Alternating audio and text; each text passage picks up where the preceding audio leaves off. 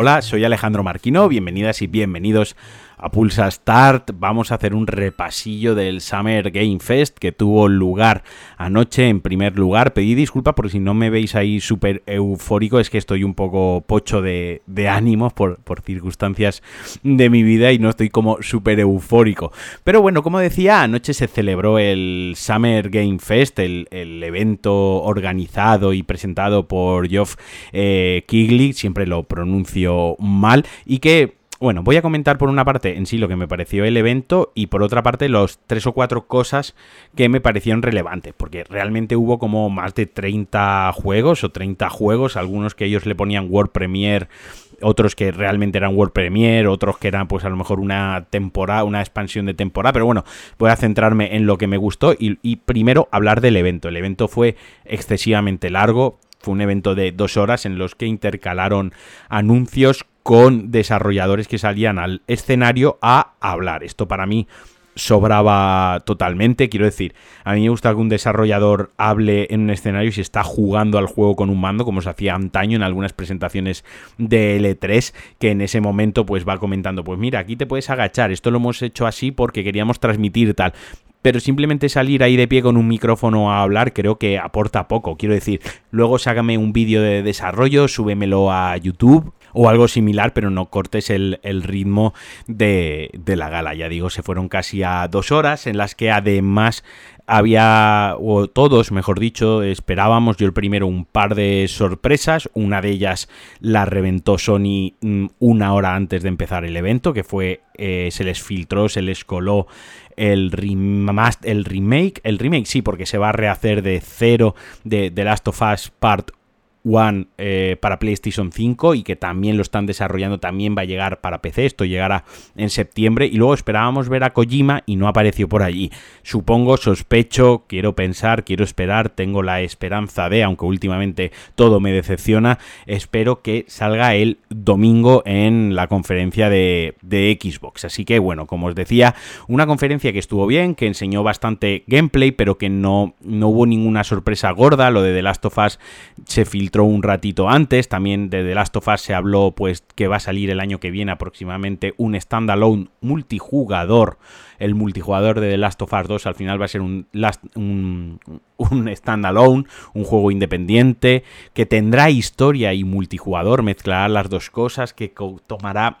tomará ciertas inspiraciones, ciertas cosillas de, de, Division y bueno, a ver en qué a ver en qué queda porque simplemente enseñaron un concept art y acto seguido hablaron pues eso de la serie de HBO que tiene muy buena pinta, que Neil Druckmann ha dirigido un capítulo de la serie y además pues luego hablaron de lo que van a hacer con el remaster este que comento de, de, Last of Us 1, ¿no? Que básicamente lo que han dicho es que han cogido toda la base, pero bueno, van a utilizar el motor y los avances y todo lo aprendido con Uncharted 4 y The Last of Us 2, van a tocar la jugabilidad, ciertas mecánicas y que quizás haya algunos retoques en la historia. Imagino que serán necesarios para adaptar esta jugabilidad. Por ejemplo, pues imagino que esto de arrastrarte por el suelo, girarte, disparar desde el suelo, que eso no estaba en el 1, pues que estaba en el 2 y estaba bastante guay, era una dinámica para el sigilo bastante chula, pues la meterán en el 2, pero a lo mejor pues obviamente algunos combates finales, estoy pensando en un combate final que, necesitabas el sigilo, pues obviamente al tener nuevas herramientas y nuevas mecánicas de sigilo, quizás el combate tenga que cambiar. Pero vaya, esto son cosas que me imagino yo que tengo yo en la cabeza por lo que sé de diseño de, videojuegos, por la experiencia que tengo jugando a videojuegos, pero no quiere decir que esto sea así. Pero bueno, vamos a arrancar también con lo que se enseñó en el, en el evento. Quiero que esto tampoco quiero que se enrolle, no quiero que sea como el propio evento de, aburrido. Empezó con Street Fighter VI, que presentó a, a Guile, a Guile, uno de los personajes más emblemáticos. Ya vimos como tal gameplay del combate, tiene muy buena pinta, tengo mucho hype, quiero ver cómo evoluciona, quiero ver qué otras mecánicas, qué otros modos de juego tiene, pero en sí lo que era el combate uno, el combate como tal uno contra uno en sí, el gameplay puro, la verdad es que me dio muy buenas vibras. Este juego es que llegará en 2023 para PlayStation 5, Xbox Series XS y PC, es decir, para la nueva generación no tiene fecha exacta. Luego llegó Aliens Dark Descent. Empezó con un tráiler de los que a mí no me gusta, cinemático puro sobre Aliens. Ya hemos jugado a muchos juegos de Aliens, ya sabemos que hay dos o tres juegos buenos de Aliens a lo sumo, el resto son todos pues mediocres tirando para abajo. y, ya empiezas con una. empieza, pues eso, con una cinemática muy chula, muy larga. Todo lo que tú quieras de Alien, pero yo al final lo que quiero ver es, es gameplay. Y al final esto es un juego que está desarrollado por Tindalos Interactive. Ahora de cabeza no sé qué han hecho antes. Que se lanzará para, para nueva generación y antigua generación en 2023. O sea, en 2023 todavía estamos anunciando, porque esto se anunció, anunciando juegos para PlayStation 4 y Xbox One, que se van a lanzar en 2023. Y al final de todo dejaron dos segundos, literalmente, esto es de la cerdada, de las cosas más feas que he visto yo en una presentación, literalmente dejaron dos segundos de gameplay. Y lo que se dejó ver fue un juego en perspectiva isométrica para cuatro jugadores al estilo Alienation, por ejemplo, me viene a la cabeza. Eh, pues esto, un juego de estos que vas con cuatro, con tres amigos y tú, sois cuatro y vais pues por mapas que se ven isométricos, disparando, disparando mucho. Luego llegó de Calisto Protocol, que aquí salieron los desarrolladores, nos la colaron un poco, a medias, porque primero enseñaron el tráiler que se enseñó la semana pasada en el evento de PlayStation, y sí que es verdad que luego, luego pusieron un minutillo más de gameplay nuevo que tenía una pinta brutal. Esto me lo voy a comer con patatas por mucho miedo que me dé todo, por mucho, porque esto es el miedo absoluto, esta de las cosas que más miedo me dan, pero estaba chulísimo, gore, con un montón de mecánicas para desmembrar, para atacar, para eh, acabar con los enemigos, con un arma gravitacional que puedes lanzar un enemigo contra un ventilador gigante, con, con muertes del protagonista a lo bruto. Vaya, esto es un sucesor, cuando decían que era un sucesor espiritual de... Eh, de eh, hostia, se me ha ido el nombre de Death Space, es, totalmente cierto. Quiero decir, esto le pones Death Space 4 y, cuela totalmente. Además, al principio vimos, lo primero que se veía era todo el rato al, protagonista con, con el traje este de, de, de, bueno, de que está en prisión, ¿no? De que está encarcelado en una prisión. Esto pinta de que esta es una prisión espacial, pues lleva un traje naranja con unos números detrás y luego ya vimos cómo llevas una armadura bastante guapa y armas bastante chulas. Esto se lanza este mismo año, el 2 de diciembre, para mi cumple, el, mío es el 5, me lo podéis regalar anticipadamente si queréis para Play 5, Series XS, PC, PlayStation 4 y Xbox One. Luego enseñaron el Call of Duty Modern Warfare 2, el reboot de que continúa el, lanzado ya en 2019, ya sabéis, en 2019 se lanzó el reboot del Call of Duty Modern Warfare, pues ahora llega el 2, tiene una pinta espectacular, chulísimo, llega el 28 de octubre, también para nueva generación y antigua generación. Y esto me llamó mucho la atención porque 10 años después de que se anunciase oficialmente este juego, se dejó ver, se llama Routine y está guay porque pusieron Re reveal al game trailer, o sea, como como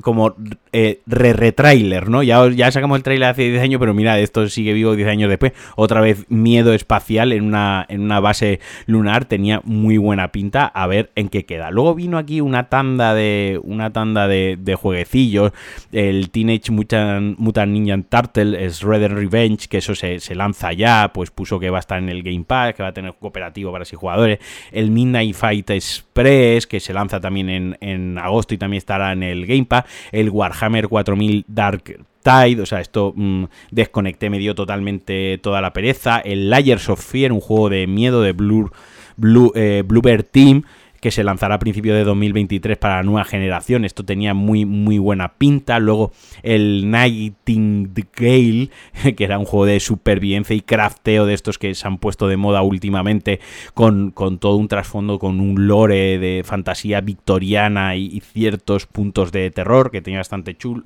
bastante chulo. Luego algo de Saint Row, pereza absoluta, esto no va conmigo. De Quarry, bueno, el de Quarry lo tengo ya instalado para jugarlo este fin de semana en cuanto pueda. Metal Hellsinger, un shooter en primera persona donde es muy importante ir con el beat del metal que está sonando, que va a tener una banda sonora con muchos grupos de metal conocido y que, como insistió el desarrollador cuando hizo la presentación del juego en vídeo, era muy importante que los disparos y cómo nos movemos vaya al ritmo de la música, porque cuanto más vayamos con el beat, más frenético y mejor será el juego. Luego One Piece, esto pues solo le importa a los otakus que no se duchan. Zone Zero World, otro juego de Hoyoverse eh, Honkai está el Rey, otro juego japonés, Neo White World, otro juego de cartas japonés que esto sí que llega para Nintendo Switch y para PC. Luego enseñaron la, secuela del Cuphead, Cuphead de Delicious Last Course con un con un gameplay que llega un poquitín más tarde. Bueno, estoy diciendo secuela, pero es mentira, es un DLC, es un DLC, ahora que lo estoy pensando bien, que llega tarde, por eso que llega tarde.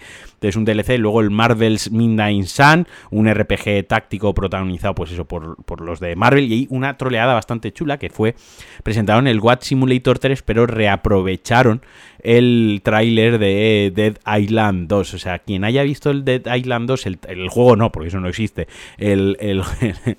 el tráiler de anuncio que era un, un, chaval corriendo por Venice Beach ahí en, en Los Ángeles, ¿no? Eh, y detrás iban los, los zombies matando a gente y iba con los auriculares sin darse cuenta, pues lo inspiraron con, con las cabras, de verdad, vedlo porque está muy, muy chulo. Luego un juego que se llama American Arcadia, que va a una especie de show de Truman, otro indie que se llama High, eh, Highwater, Stormgate, o sea, hubo como un tropel de juegos indies así a, cholón, ya os digo, y de trailers uno tras otro, hubo otro que me moló, que se llama Fort Solis, que se contará con Troy Baker, el, el actor que está en prácticamente todos los putísimos juegos y que no me puede dar más pereza, Flashback 2, que lo anunciaron también como un World Premiere, pero esto era World Premiere mil cojones, esto se anunció hace dos años, dejaron ver un poquito más del Gotham Knight, esta vez eh, con Nightwing, y el Humankind, eh, este juego de estrategia desarrollado por Amplitude Studios, eh, que llegó a PC el año pasado con muy buenas críticas, un juego muy chulo, pues también llegará en noviembre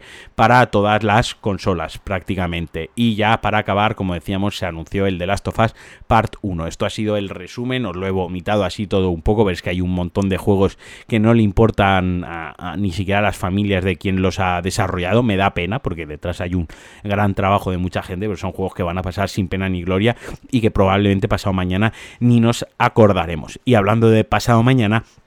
el domingo tenemos la conferencia de Microsoft con Bethesda, esa es la chula, esa es la guapa, esa es la que espero ver a Kojima, ahí espero que enseñen algo de Starfield, me da un poco de miedo, pero bueno, ahí estaremos al pie del cañón, el lunes os lo contaré, como siempre, muchísimas gracias si te has quedado hasta el final del podcast, ya sabes que me puedes ayudar en patreon.com barra Alejandro Marquino, también me puedes ayudar con valoraciones y con, y con reseñas en vuestra app de podcast favorita, que os quiero un montón, que os mando un besazo, espero el lunes estar algo animado, algo más eufórico, espero que los anuncios del domingo me ayuden y nada, disfrutad mucho del fin de semana, jugad mucho a videojuegos, un beso, se os quiere y adiós.